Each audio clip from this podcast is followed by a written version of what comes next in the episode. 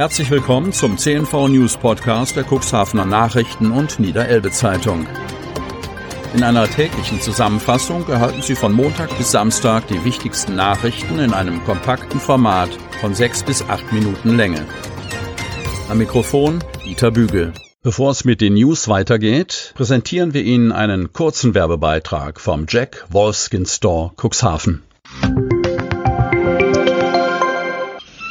Moin, der Jack Wolfskin Store Cuxhaven ist umgezogen. Sie finden uns jetzt am Kämmererplatz 4.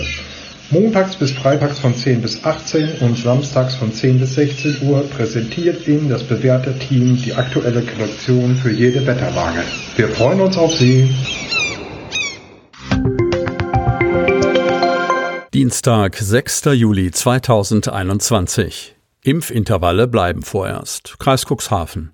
Die Empfehlung der Ständigen Impfkommission, kurz STIKO, sieht vor, dass Personen, die bei ihrem ersten Impftermin den Impfstoff von AstraZeneca erhalten haben, ihre zweite Impfung zukünftig mit einem mRNA-Impfstoff wie BioNTech oder Moderna erhalten sollen.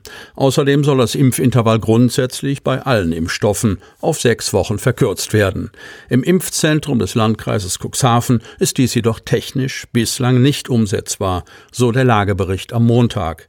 Sobald dies möglich ist, wird der Landkreis Cuxhaven die Bevölkerung darüber informieren, so dieser am Montag. Für Personen über 60 Jahren soll der Wechsel zu einem mRNA-Impfstoff ab dieser Woche möglich sein. Brände in Kadenberge. Polizei sucht Feuerteufel. Kadenberge. Die Brandserie in Kadenberge reißt nicht ab. Am Montag ist zum vierten Mal binnen weniger Tage versucht worden, eine alte und abrissreife Lagerhalle in Brand zu setzen. Zugleich gibt es neue Details hinsichtlich des Versuchs am Freitag, wir berichteten, in der Kadenberger Kirche am Altar für ein Feuer zu sorgen. Die Polizei geht in allen Fällen von Brandstiftung aus. Unbekannte hatten nach Polizeiangaben am Freitag im Altarraum einen Brand gelegt, wodurch der auf der Stufe zum Altar ausgelegte Teppich und das Holzpodest zum Altar erheblich beschädigt wurden. Als die Küsterin gegen 16.45 Uhr die Kirche betrat, stellte sie fest, dass die Kirche völlig verraucht war und drei Kerzen am Altar brannten. Das Feuer war bei ihrem Eintreffen aber bereits erloschen. Jedoch sei es nach Polizeiangaben pures Glück gewesen, dass sich das Feuer nicht über den Teppich und Altar weiter ausgebreitet hatte. Ebenfalls am Freitag meldete ein Anrufer um 16.39 Uhr eine Rauchentwicklung in einem leerstehenden Gebäude in der Schuhmacherstraße. Wir berichteten. Dort hatten Unbekannte eine Plastikplane und eine Leuchtstoffröhre in Brand gesetzt. Dies war bereits der dritte Brand innerhalb einer Woche in der Halle. In jenem abbruchreifen Gebäude brach dann am Montag gegen 12.45 Uhr erneut ein Feuer aus. Ein anonymer Anrufer meldete das Feuer in der alten Lagerhalle am Kadenberger Bahnhof. Als die Einsatzkräfte von Feuerwehr und Polizei eintrafen, erkannten sie von außen kein Feuer. Die Einsatzkräfte stellten fest, dass, wie am Freitag, schon an einer großen Holz- und Steinwand befestigte Siloplan Feuer gefangen hatten.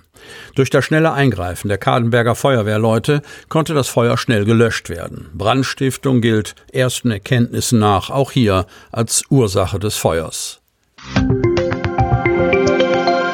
Mehrere Schuppen standen in Brand. Osten. In einem Wohnhaus in Osten-Isensee fiel aus unbekannter Ursache am Sonnabend der Strom aus. Als der Bewohner nachsehen wollte, bemerkte er ein Feuer. Der Schaden wird von der Polizei auf rund 20.000 Euro geschätzt.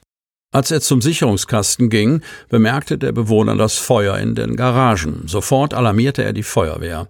Gleich nach der Alarmierung eilten die Wehren Osten, Basbeck und Oberndorf und die Polizei Hemmoor mit 70 Einsatzkräften zum Brandobjekt. Schon bei der Anfahrt sah man einen dicken, schwarzen Rauchpilz. Die vier Schuppen standen zu diesem Zeitpunkt komplett in Flammen. Ein dicht angrenzendes Holzhaus sowie eine größere Lagerhalle wurden von den Feuerwehren gerettet. In den Garagen verbrannten Rasenmäher, Rasenmähertrecker und auch das Lieblingsstück des Besitzers, ein frisch renovierter Oldtimer-Trecker. Ein in der Nähe stehendes Reddachhaus wurde ebenfalls kräftig bewässert, um es vor Funkenflug zu schützen. Die Straße Niederstrich musste während der Löscharbeiten voll gesperrt werden. Ein Rettungswagen der DRK Rettungswache Hemmoor war ebenfalls vor Ort, weil ein Bewohner Rauch eingeatmet hatte. Nach gründlicher Untersuchung und Versorgung durch die Notfallsanitäter musste er aber nicht in eine Klinik gefahren werden. Die Tatortgruppe der Polizei übernahm weitere Ermittlungen zur Brandursache. Testangebot geschrumpft. Kreis Cuxhaven. Mit der Niedriginzidenz und der steigenden Impfstrategie sinkt die Notwendigkeit, einen negativen Corona-Test zu präsentieren. Das zeigt Auswirkungen. Einige Teststationen für kostenfreie Bürgertestungen sind bereits geschlossen. Andere haben ihre Zeiten angepasst. Bei der gegenwärtigen Inzidenz unter 10 ist die Vorlage eines Negativtests bzw. der Impf- oder Genesungsnachweis nur bei Urlaubsantritt notwendig oder zum Beispiel bei Besuch einer Diskothek oder größeren Feier. Die Stadt Cuxhaven habe alle aktuellen Corona-Teststationen auf ihrer Homepage aufgeführt, teilt Pressesprecher Marcel Kolbenstädter mit. Auch Landkreissprecherin Kirsten von der Lied verweist auf die Auflistung der noch tätigen Stationen auf der Homepage des Landkreises Cuxhaven. Im Landkreis Cuxhaven existierten sieben Testangebote leider nicht mehr, teilt Kirsten von der Lied mit. Eine Vielzahl der Teststationen hat, in Absprache mit uns, die Öffnungszeiten angepasst, um weiterhin mitzuhelfen und nicht ganz zu schließen. Zu den geschlossenen Stationen zählt zum Beispiel auch die des Otterndorfer Wirtschafts- und Gewerbevereins. Christian Kruse ist Betreiber von Corona-Teststationen in Cuxhaven und Salenburg.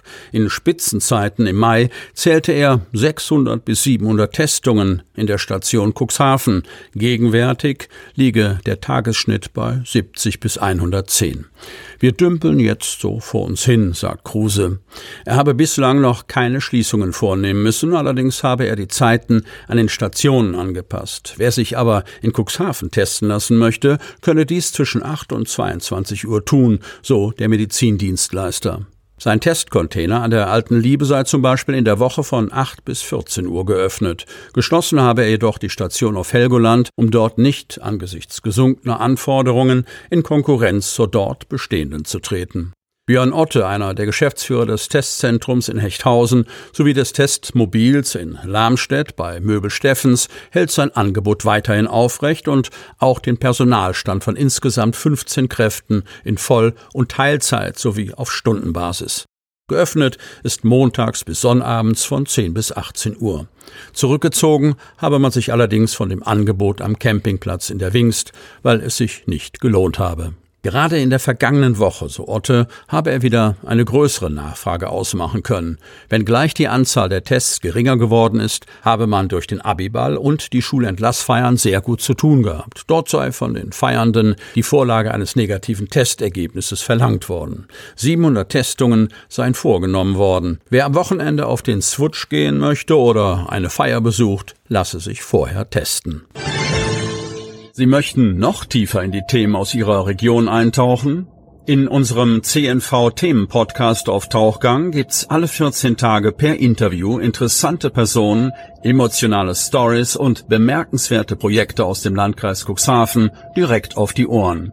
Damit Sie ab sofort keine Podcast-Folge mehr verpassen, benötigen Sie lediglich einen sogenannten Podcatcher. Auf den meisten Smartphones ist dieser bereits vorhanden. Falls nicht, dann suchen Sie ganz einfach in Ihrem App Store nach einem kostenlosen Podcatcher wie zum Beispiel Spotify, Apple Podcast oder AntennaPod. Selbstverständlich können Sie unsere Podcast-Folgen auch direkt über unsere Website unter cnv-medien.de slash podcast anhören. Sie hörten den Podcast der CNV Medien, Redaktionsleitung Ulrich Rode und Christoph Käfer. Produktion Rocket Audio Production.